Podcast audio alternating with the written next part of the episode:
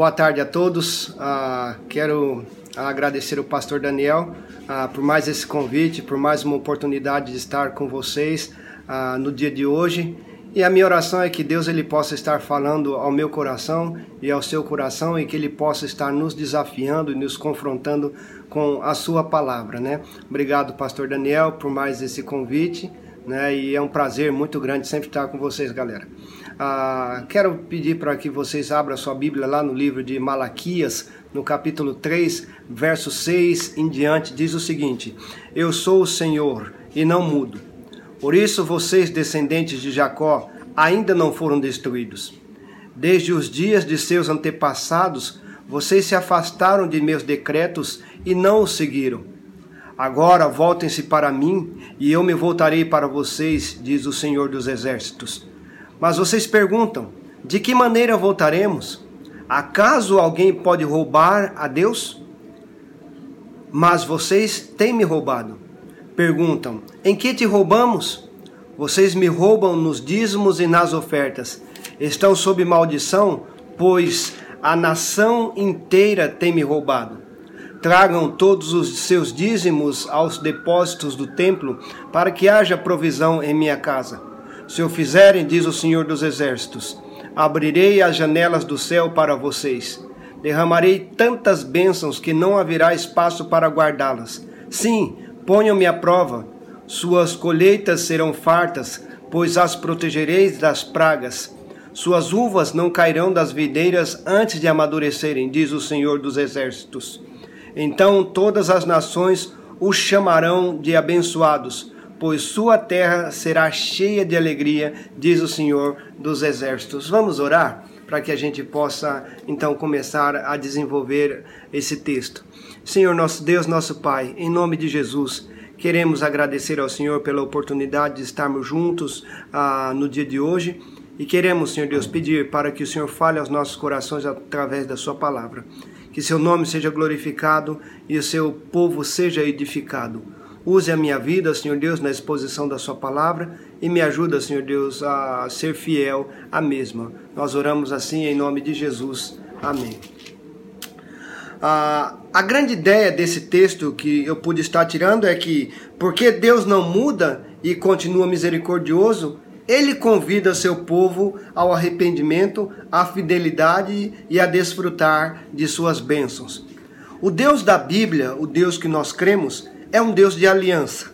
Ele fez aliança com Israel, mas eles não cumpriram a parte que lhes cabiam e sofreram o cativeiro. Retornando então a, sobre as reflexões que eu tenho feito no livro de Malaquias, nós devemos nos lembrar que o contexto histórico se dá após o cativeiro. Então, o texto que nós estamos trazendo aqui para a gente estar olhando hoje se dá depois do cativeiro que Israel viveu, o cativeiro babilônico. Então, depois do cativeiro, a situação do povo naquele período não era boa. A prosperidade após o retorno do cativeiro, motivados por Esdras e Neemias, dois grandes nomes de Israel, não acontecia porque o pecado do povo permaneceu após o retorno do cativeiro babilônico. Embora no início houvesse aí alguns surtos de fidelidade ah, e de fervor religioso, agora nos dias de Malaquias o povo estava indiferente em relação a Deus. Havia então crise moral, havia crise política, havia crise financeira e crise religiosa, certo? O ciclo de indiferença trouxe aí falta de apoio financeiro à adoração no templo. Lembrando que ah, os dízimos que eram levados até a casa do Senhor servia para o sustento dos levitas, sustento dos sacerdotes, sustento dos, para a manutenção do templo e também para ajudar as viúvas e os órfãos. Então, é, começou a haver aqui um ciclo de, de, indiferença financeira, certo? E essa questão financeira, sem dúvida nenhuma, ajudou para provocar a corrupção entre os sacerdotes, que é o que narra Malaquias capítulo 2, verso de 1 a 9. E que por sua vez, certo, produziu aí uh, um desmantelamento social e familiar, capítulo 2, verso 10 até o capítulo 16. Né? Então, com o aumento do divórcio, uh, com o aumento de casamentos mistos e desavenças familiar, então houve aqui um grande choque uh, de gerações, como nós vimos aqui no capítulo 4, no verso 6. Então, o texto que nós uh, lemos marca a quinta disputa entre Deus e o povo de Israel. Então, mais uma vez, Deus ele acusa o povo de brincar de religião. Estavam tão indiferentes à vontade de Deus ah, quanto os antepassados deles, mas Deus os convida ao arrependimento. Então, a primeira coisa que nós vamos ver no texto que nós ah, lemos ah, é que a imutabilidade e misericórdia fazem parte do caráter de Deus. Se você ver aqui o verso 6 diz: De fato, eu, o Senhor, não mudo. Por isso vocês, descendentes de Jacó, não foram destruídos. Os pecados de Israel não eram novos, porque o verso 7 afirma que os pecados do povo de hoje é o mesmo pecado do povo de ontem. E se nós olharmos para os capítulos anteriores, nós vamos lembrar que Deus estava cansado de ver o seu povo pecando tanto. Mas o povo não cumpriu sua parte do acordo, não cumpriu sua parte na aliança ao longo da sua história. Então, se a geração anterior havia se tornado idólatra, e acabou ah, sendo punida com o cativeiro babilônico, a geração de agora, nos dias de Malaquias, já de novo em suas terras, continuavam pecando. Então, mesmo ah, nem mesmo o sofrimento os fez mudar de opinião ah, contra o pecado. Toda aliança, ela ah, ou todo contrato prevê ações e benefícios para ambos os lados. Certo? E Deus fez a parte dele. A questão é que Israel não fazia a sua. Então, por que eles não foram destruídos? Talvez seja a sua pergunta. E eu respondo justamente com o verso 6. Porque Deus não muda. É, a imutabilidade de Deus faz parte do seu caráter. Né? E uma é uma doutrina assim bíblica maravilhosa e nos dá segurança, né? Saber que Deus não muda. Às vezes eu ouço ah, igrejas dizendo o seguinte: cada pastor tem o seu jeito de interpretar a Bíblia. Um, ou então cada pastor tem o seu jeito. Uns permitem algo, outros proíbem. Isto é lamentável porque é a revelação de Deus. A Bíblia é que deve nortear a maneira como a igreja funciona, não os pastores, não os diáconos ou qualquer liderança.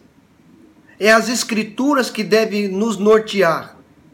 Deus não muda, e se nós seguirmos Sua palavra fielmente, não ficaremos confusos. Né? A imutabilidade de Deus garante a, que a, a parte que lhe cabe de suas alianças serão cumpridas a todo custo. Paulo disse lá no livro de 2 Timóteo, capítulo 2, verso 3, o seguinte: Se formos infiéis, ele permanece fiel, pois não pode negar-se a si mesmo. Né? Mas que aliança é essa? Para Israel, a aliança é aquela feita com Moisés no Monte Sinai, ah, que incluía a obediência aos mandamentos e leis. No Novo Testamento, a nova aliança feita com a igreja foi feita com Jesus, sua morte e sua ressurreição, e a obediência aos seus mandamentos, que inclui tanto o Antigo Testamento é que nós devemos buscar colocar em prática. Saber que Deus não muda nos dá ainda a, a garantia doutrinária. Nós podemos saber que o que foi prescrito deve ser obedecido por nós. O que Deus falou não vai mudar. Seus planos não se frustram. Sua bondade é real e verdadeira, assim também como a sua justiça. Todo salvo será abençoado. Em contrapartida, todo pecado será punido. É o fato de Deus não mudar e manter sua misericórdia a razão ah, por ele nos dar oportunidade de arrependimento. Então, assim vemos que nosso uh, texto vai nos ensinar justamente sobre a imutabilidade de Deus. Mas o texto ele continua nos ensinando. O verso 7 diz: Desde o tempo dos seus antepassados, vocês se desviaram dos meus decretos e não os obedeceram. Voltem para mim e eu voltarei para vocês, diz o Senhor dos Exércitos. Mas vocês perguntam: como voltaremos? A segunda coisa que nós vamos ver aqui que o pecado traz punição, mas Deus convida ao arrependimento. O pecado traz punição, mas Deus convida ao arrependimento. O verso 8 diz: Pode um homem roubar a Deus? Contudo, vocês estão me roubando e ainda perguntam: Como é que te roubamos? Nos dízimos e nas ofertas.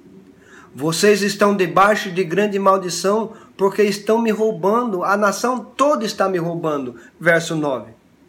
Então, quando nós olhamos para os versos de 7 até o verso 9, vemos que o pecado é algo comum nas gerações do povo de Israel. Os antepassados pecaram e as gerações seguintes pecaram também. Quando afirmamos que não há mérito no homem para que receba aí a salvação e perdão, é porque o pecado é algo inerente ao homem. Então, isto ofende a santidade de Deus, causando sua ira contra todo aquele que não rejeita as oportunidades de arrependimento e perdão por meio de Cristo Jesus. O verso 7, Deus convida o povo ao arrependimento. Então, lembre-se, Deus está cansado de culto falso. Deus está cansado de casamentos destruídos. Deus está cansado de modo de vida ou de modo de viver imoral. Deus está cansado de falsa religiosidade.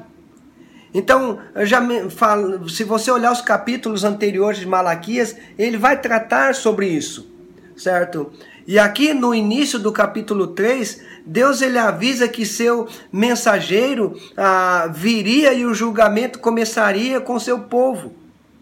Mas ele está agora dando oportunidade de mudança, de arrependimento. Mas o povo nem sequer reconhece o seu pecado. Meus queridos, meus irmãos, a maior dificuldade que temos em lidar com alguém que está pecando é quando ele não reconhece o seu pecado. Como voltaremos para o Senhor? Né? Em que havemos de retornar? Porque isso não tem nada de errado conosco. Esta é a resposta do povo de Deus. Então Deus afirma que eles roubavam a Deus nos dízimos e nas ofertas. Algumas versões diz ofertas alçadas. Ou seja, ofertas prometidas. A acusação de Deus é que eles não entregavam os dízimos todos. Dízimo é uma palavra que significa décima parte. Então há muita controvérsia sobre o dízimo nos dias atuais. E a maior parte dos que reclamam deste assunto são aqueles que não desejam contribuir. Embora entregar o dízimo não comprova que alguém seja de fato uma pessoa fiel a Deus, Não entregar deixa claro que tal pessoa é resistente a confiar seu sustento ao Senhor, o que demonstra incredulidade. Então, nos tempos de Malaquias, a crise financeira havia se alastrado. Nos nossos dias, é a pandemia, né? Nos dias de Malaquias, as pragas comiam a lavoura. Plantava-se muito e colhiam pouco, sem muito lucro. E a tendência de muitos era não contribuir com o sustento do templo, ou quando o fizesse, retinham parte do valor, ou parecia ser fiel, mas de fato roubavam a porcentagem determinada na lei, né? Então, para muitos, além dos valores em dinheiro, estava em jogo a santidade e a fidelidade daquele que contribuía, né? Então, ah, reter consigo parte do que era ah, determinado ser entregue a Deus era roubar o Senhor. E o resultado era maldição. Então Deus está explicando que as coisas não melhoravam porque eles não confiavam suas vidas ao Senhor. Ainda acreditavam que eram seu trabalho, seu dinheiro que o sustentavam. Eles esqueciam que o dinheiro, que o trabalho, que tudo o sustento, que tudo vinham do Senhor.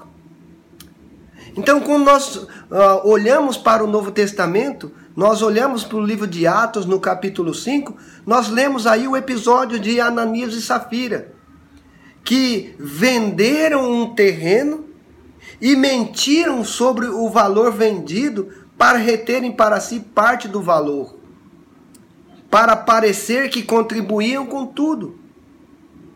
Eles não precisavam ter vendido, mas eles venderam e eles mentiram porque ficaram com parte do valor e a parte que eles entregaram estavam dizendo que estavam entregando tudo. E o resultado dessa mentira, ou, ou o resultado dessa falsidade, foi a morte do casal. Aqui em Malaquias, a maldição incluía lavouras destruídas por pragas e outras situações adversas. Então, mas vale lembrar aqui que Deus oferece solução. Ele convida ao arrependimento. Voltem-se para mim, Deus está dizendo.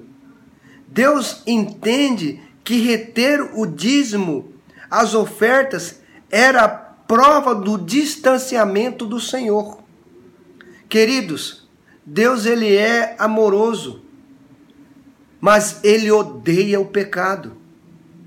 Ele odeia aquele que rejeita a oportunidade, oportunidade atrás de oportunidade de arrependimento.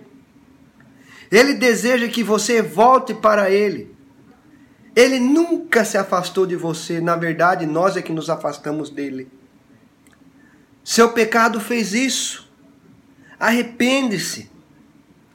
E ele estará ao seu lado novamente. Mas o texto, ele ainda nos ensina no verso 10: Tragam o dízimo todo ao depósito do templo, para que haja alimento em minha casa. Ponham-me à prova, diz o Senhor dos Exércitos, e vejam se não vou abrir as comportas dos céus e derramar sobre vocês tantas bênçãos que não terão onde guardá-las. Verso 11: Impedirei que pragas devorem suas colheitas e as videiras nos campos não perderão o seu fruto, diz o Senhor dos Exércitos. Então todas as nações o chamarão felizes, porque a terra de vocês será maravilhosa, diz o Senhor dos Exércitos. A terceira coisa que nós aprendemos aqui é que a, a fidelidade a Deus traz bênção e felicidade. A fidelidade a Deus traz bênção e fidelidade e felicidade, não é?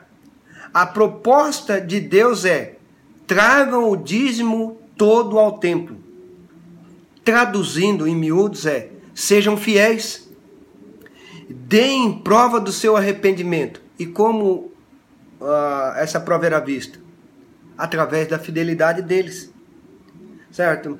Não adiantava dizer que estavam arrependidos no discurso e na prática continuavam roubando ao Senhor. Não adiantava dizer que estavam arrependidos, mas na prática continuavam se divorciando, continuavam realizando casamentos mistos com pessoas incrédulas. Deus ah, queria e ainda quer servos fiéis e leais a Ele. Gente que não o troca por coisa alguma. Cristo deve ser nosso maior tesouro. Cristo deve ser nossa maior riqueza. Cristo deve ser tudo o que precisamos. E, portanto, devemos confiar nossa vida a Ele e depender somente dele. Deus, no texto que nós lemos, do verso 10 até o verso 12, nós vemos que Deus, ele convidou o seu povo a prová-lo. Se houvesse fidelidade nos dízimos, como prova da fidelidade do coração, Deus os abençoaria. Então, nesta passagem, isso indica que Deus faria com que os seus negócios voltassem a produzir. O verso 11 mostra que Deus impediria as, a ação das pragas, ou seja, do devorador que era o gafanhoto, no caso de Malaquias. Isso indica que a situação em que se encontravam de escassez e de prejuízo havia sido permitida por Deus por causa da infidelidade deles. Irmãos, queridos, Deus ele está no controle da história. Ele dirige, ele governa todas as coisas. Ou confiamos e nos submetemos a ele, ou sofremos males que poderiam ser evitados. Então, o pecado sempre será punido. Isso faz parte da justiça de Deus. Mas o amor, a graça e a misericórdia de Deus em Cristo Jesus continuam ativos hoje, oferecendo ao arrependido as mais ricas bênçãos. A alegria de confiar e de depender do Senhor faria com que Israel fosse chamado de povo feliz e terra produtiva. Deus é glorificado com nossa fidelidade. Quando Ele nos abençoa, seu nome é honrado. Mas Deus não pode recompensar pessoas infiéis, pessoas mesquinhas, porque isso vai contra o seu caráter, vai contra quem Ele é. O convite continua de pé arrependam-se, porque fidelidade ao Senhor traz bênçãos e felicidade. Creia na palavra de Deus. E eu termino essa passagem trazendo algumas alguns pensamentos ou algumas aplicações para nós. A primeira é porque Deus não muda e continua misericordioso ele convida seu povo ao arrependimento, à fidelidade e a desfrutar de suas bênçãos. Essa é a primeira coisa que nós aprendemos aqui no texto. A segunda aplicação que nós podemos tirar dessa passagem é que, por meio de Cristo, somos aceitos por Deus e declarados justos, ou seja, salvos. Mas somos convocados ao arrependimento e a cumprir a vontade do Senhor que está claro em Sua palavra. Deus que nos dá toda a felicidade, Suas mãos não estão encolhidas, mas nosso pecado é que nos afasta dele. Nossa felicidade é confiar em Cristo e depender dele. A terceira aplicação que nós tiramos aqui é que dízimos e ofertas não provam que você é fiel. É possível que alguns contribuam e continuam infiéis ao Senhor em outras áreas. Mas quando alguém tem coragem de roubar o Senhor, ele já comprova que em outras áreas da sua vida há corrupção, há infidelidade, há distanciamento de Deus. E a quarta e última aplicação que nós trazemos aqui é: aceite o convite do Senhor. Arrependa-se. Deixe Cristo ser sua maior riqueza. Deixe o Senhor cuidar de você. Dependa dele. Seja fiel. Que suas contribuições reflitam um coração fiel que ama o Senhor Jesus Cristo e seu reino. Que a palavra do Senhor possa trazer realmente ah, uma reflexão, uma avaliação de nossas vidas e que aquilo que precisa ser mudado, que o Senhor ele possa fazer as mudanças que sejam necessárias na minha e na sua vida.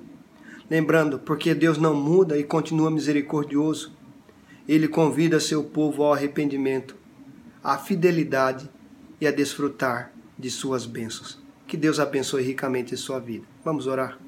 Deus, nós agradecemos ao Senhor por esse tempo juntos e que a Sua palavra possa encontrar morada em cada um dos nossos corações. Senhor, que o Teu nome tenha sido glorificado e cada um daqueles que ouvirem, Senhor Deus, essa mensagem possa, Senhor Deus, ser edificado para a glória do Seu nome. É essa oração que fazemos em nome de Jesus. Amém.